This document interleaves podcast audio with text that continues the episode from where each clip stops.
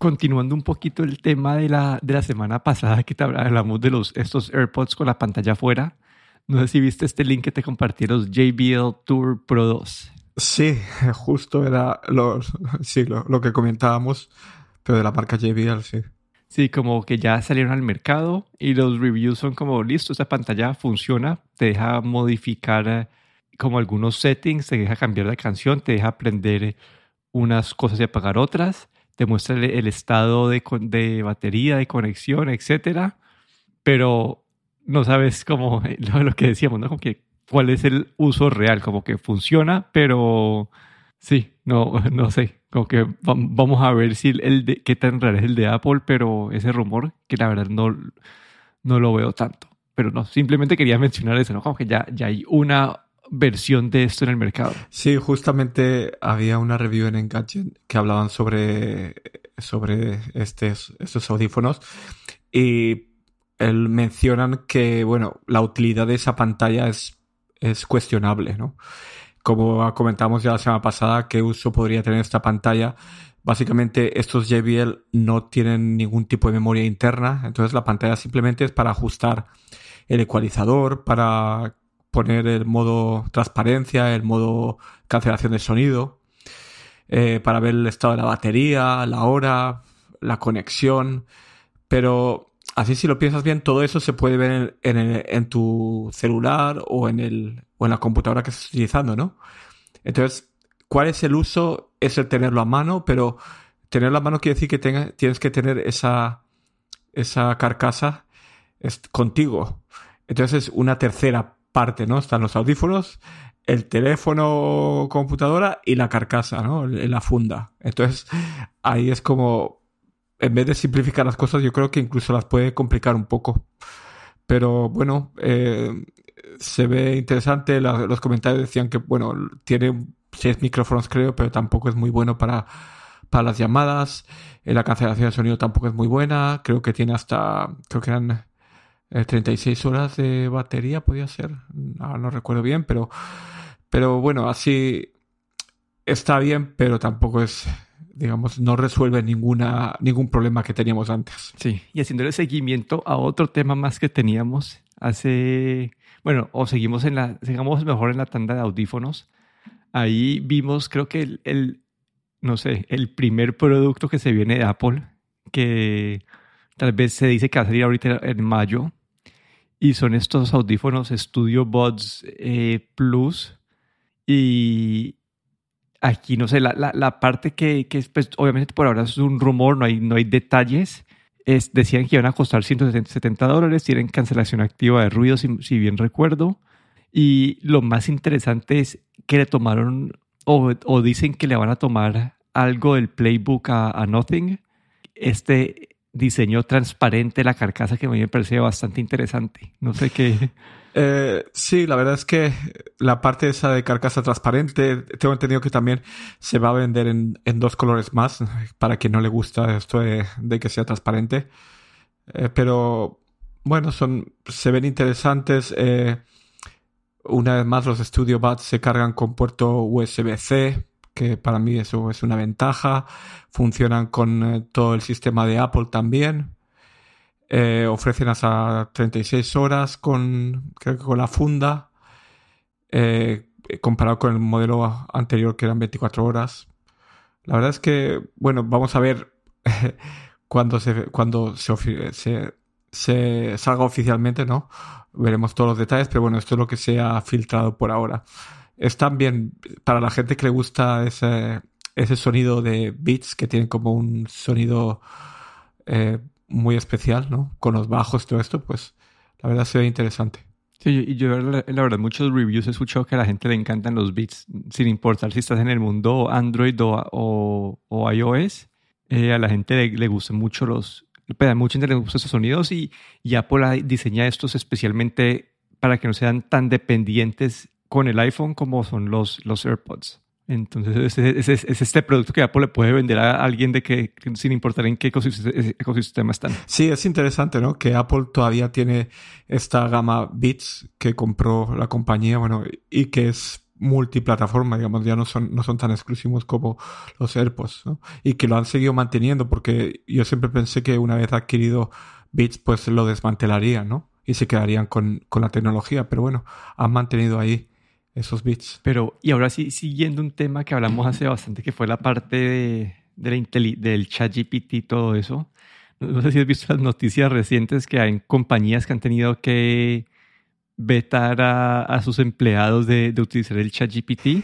Sí, sí. Eh, de hecho, en mi compañía nos han mandado un mensaje para que la gente no utilice chat GPT para desarrollo para ninguna cosa así. Es, es algo que está, está pasando y ya las compañías están poniendo un, está poniendo, dando notificaciones, ¿no? Para que esto no ocurra, ¿no? Porque, claro, el problema principal es, como bien sabemos, pues se podrían filtrar eh, secretos de empresas, por ejemplo. Sí, hay, hay la parte que todavía no genera mucha claridad y que, y que OpenAI no ha implementado pues, de una forma transparente es cuando uno interactúa con el, con esta, con el chat, uno no sabe qué, están haciendo con tu, información, con lo que estás escribiendo, no sabe si eh, está simplemente lo simplemente como utilizan lo que ya conoce este asistente o este o esta inteligencia artificial y lo utilizan para responder tu pregunta o si después basado en lo que vos preguntaste eso lo aprende también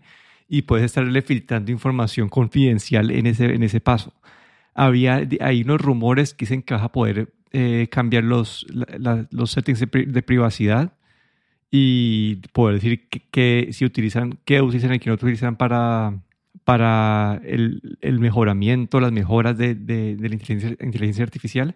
Pero sí, con todos esos problemas, Samsung se salió a decir que no, que no, que no deberían usar el ChatGPT y Microsoft está acá pensando una, una versión que básicamente eh, sacan como una instancia en sus servidores de Azure.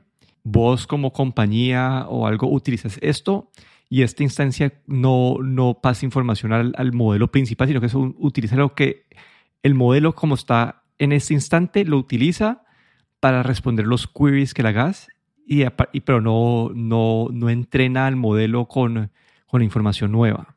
Entonces es una forma de, de, de meterle como un firewall entre el modelo principal que aprende y que se sigue mejorando y entre lo que está con, con lo que interactúa el usuario. Entonces Microsoft está pensando eso y si se está intentando hacer eso completamente privado es porque hay sí, están esas limitantes de OpenAI ahorita y, y, entiendo perfectamente. Yo como si yo estuviera en una compañía en ese momento los utilizaría más que todo para, para cosas genéricas que van a tener que van a poder ser, no sé, vistas en la luz pública. Si estás diseñando como que trabajando en, el, en un contenido de la compañía que igual no va a ver la, lo va a ver el público como que es diferente a, a el source code de, de, de, tu software. Sí, yo creo que esto, Microsoft, pues como buena empresa que trabaja para, para las empresas, ¿no? Con herramientas como Office, ha visto que esto es, está siendo un problema. Eh, ya lo estamos viendo en, en, grandes empresas, ¿no? Donde se está empezando a, a mandar correos a los empleados para que no se utilicen estas herramientas en, en ningún caso de, trabajo. Y aquí pues Microsoft está, es, una buena estrategia, creo yo, que está adoptando. En, bueno, sigamos con, eh, hablando de AI, sigamos con la parte de AI. Y aquí es eh, este como, esta persona que es el inventor o de los primeros que empezaron a trabajar en inteligencia artificial se va de Google. Y aquí es, no es que lo hayan sacado de Google, no es que, eh, sí, no, y no es que Google está haciendo algo mal en cuanto a, inteligencia artificial, solo que él, dice que si él empieza a proteger o a no proteger el, el, estado de la inteligencia artificial, si sigue atado a Google pueden pensar que sea por otros intereses y no por, no por su opinión profesional. Entonces, eh, se ha salido de Google para poder eh, tener esta voz eh, permanente, esta voz como ayudando a, guiar la evolución de la, de, la parte de inteligencia artificial y cabe notar que él no fue uno de los que firmó esa carta de, la pausa de seis meses que pidieron como gente como Elon Musk.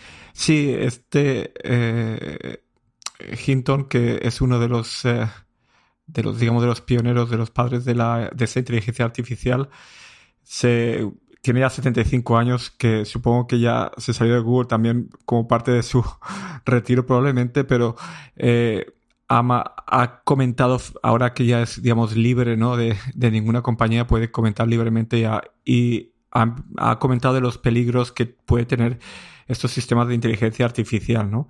En los que podemos eh, se está confiando mucho, ¿no? Y, a qué problemas eh, se pueden llegar a tener en el futuro, ¿no? Comenta, por ejemplo, aparte de lo que ya se ha hablado muchas veces, ¿no? De que podría eliminar empleos, sobre todo.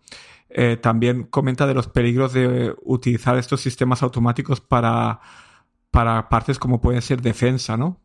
Y, y cómo estas inteligencias artificiales pues pueden cobrar, digamos, eh, su propia vida, por decirlo de alguna manera, ¿no? Y cómo pueden evaluar situaciones de una manera a veces incluso inesperada, que puede llegar a ser peligrosa, ¿no? Y es interesante, ¿no? Que una que esta, eh, este investigador que ha sido como el padre de todo esto, uno de los padres de esto, pues que no, como no es, no lo veo, no ve esta inteligencia artificial como algo eh, que debería utilizarse o como que debería confiarse 100%, digamos, y advierte esos peligros de confiar 100% plenamente en ese tipo de, de, tecnología.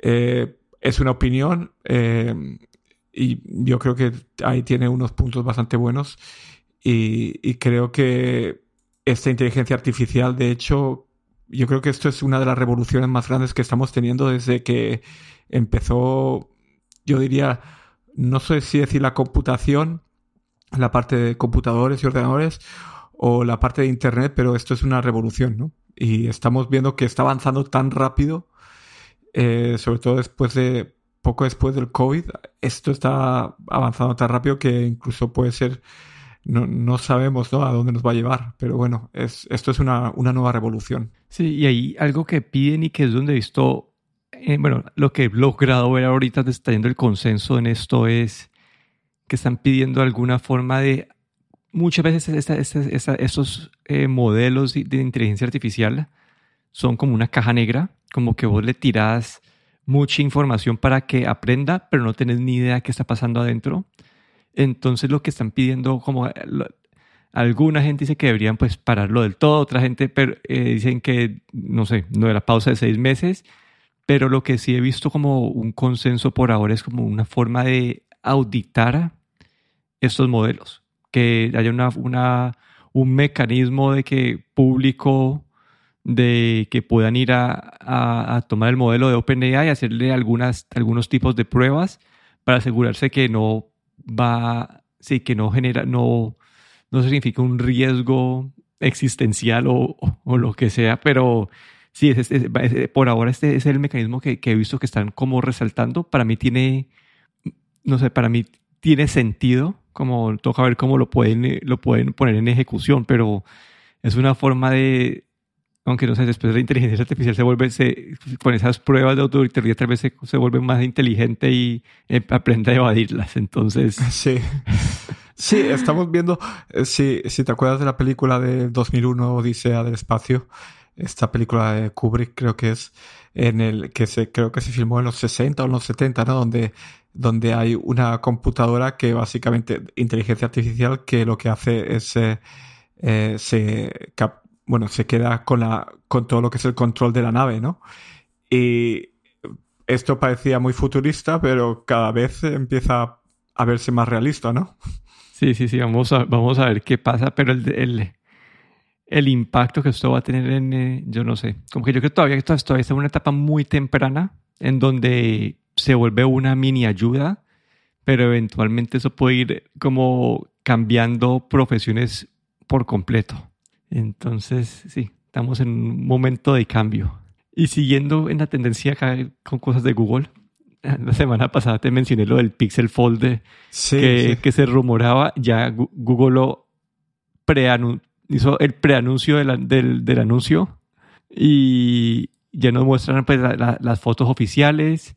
Eh, y pues ahorita esta semana El, ¿Eso cuándo es? El, el miércoles. El miércoles. El miércoles vamos a tener eso. Entonces, la otra semana tenemos tema sin tener que estar luchando, buscando pues, de qué hablar. Pero, eh, y sí, se ve un poquito, se ve, se ve muy bien. A mí la, la parte de afuera me parece que está súper bien. La parte interna me parece que, que, tiene los bordes un poquito anchos eh, en comparación a lo que, pues, a lo que ya está llegando pues, Samsung pero me parece que es hacer un buen comienzo y como dijimos la, vez pasada, quiero, quiero, esperar a ver qué tanto dicen en el I.O. de la integración con el software. Sí, las, las fotos estas que se han, que bueno, primero se había filtrado y creo que Google ya dijo, bueno, eh, ya no querían depender de esas filtraciones y sacaron o mostraron esas fotos oficiales. Eh, tampoco dieron mucho o, o ningún detalle. Sabemos que el miércoles vamos a tener todos los detalles. El diseño es un poco, un poco más delgado, creo que el Samsung Galaxy Fold, o parece de las fotos. La pantalla interior, como dices, tiene unos bordes arriba y abajo, un poco anchos, pero que ahí en esos bordes se acomoda la, la cámara de selfie en vez de tener un agujerito. Eh, hay gente que dice que eso es un poco ir atrás, pero bueno, yo lo veo todavía bastante razonable, esos bordes. Y como dices tú, lo más importante es ver lo que Google está haciendo al sistema operativo Android para utilizar estas, eh, estas pantallas grandes, ¿no? En esos teléfonos doblables, porque creo que eso ha sido el problema más grande que Samsung o Huawei han tenido que lidiar, eh, que es cómo, cómo hacer que estas pantallas sirvan para algo más que simplemente tener la aplicación en tamaño grande. Y ahí es donde estamos, tenemos muchas esperanzas, no sé lo que nos va a contar este miércoles, pero bueno, ahí veremos. Sí, ahí este, este miércoles tenemos más información y la otra semana cubriremos esto por completo. Y aquí la última, que también te vi posteándolo como que no me acuerdo si más todo en Twitter. Sí.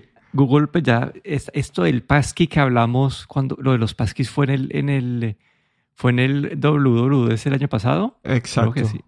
Uy, ya casi, hace casi un año hablamos de los passkeys de Apple, que es esta forma de, de volver a claves obsoletas y Google ha anunciado que ya se puede utilizar, ya, ya, va, ya, ya va a tener esta, esta, esta integración. No sé si vos ya cambiaste que... Sí. Eh, ¿Cómo, cómo fue el proceso? ¿Cómo... A ver, te explico. Eh, sí, el, creo que fue el miércoles, Google anunció esto y el proceso es bastante sencillo. Tienes que estar en tu cuenta de Google y te ofrece la opción de de utilizar este passkey y lo que haces básicamente es con el iPhone en mi caso escaneas eh, un código QR que aparece en pantalla y, y luego es, utiliza el Face ID o el tipo que tenga de, de, de, autentificación eh, biométrica y ahí genera se genera ese digamos ese vínculo. Y básicamente eh, una vez hecho esto pues cada vez que quieres entrar a la cuenta, te aparece el código QR que lees con el teléfono y el, teléfono te pide la autentificación por, por Face ID, por ejemplo, en mi caso, y una vez te autentifica, él se desbloquea, eh, entras a tu cuenta. Lo único que, el único problema que he visto esta semana, que no sé si es que sea algo que estoy haciendo equivocado, pero bueno, esto lo utilicé en mi, en mi ordenador de Windows del trabajo, y es que cada vez que cerraba el navegador, cuando volvía a abrir el navegador, me volvía otra vez a pedir que entrase a la cuenta. Es decir, cada vez que, eh, que cerraba el navegador, me sacaba de la cuenta, me hacía un logout.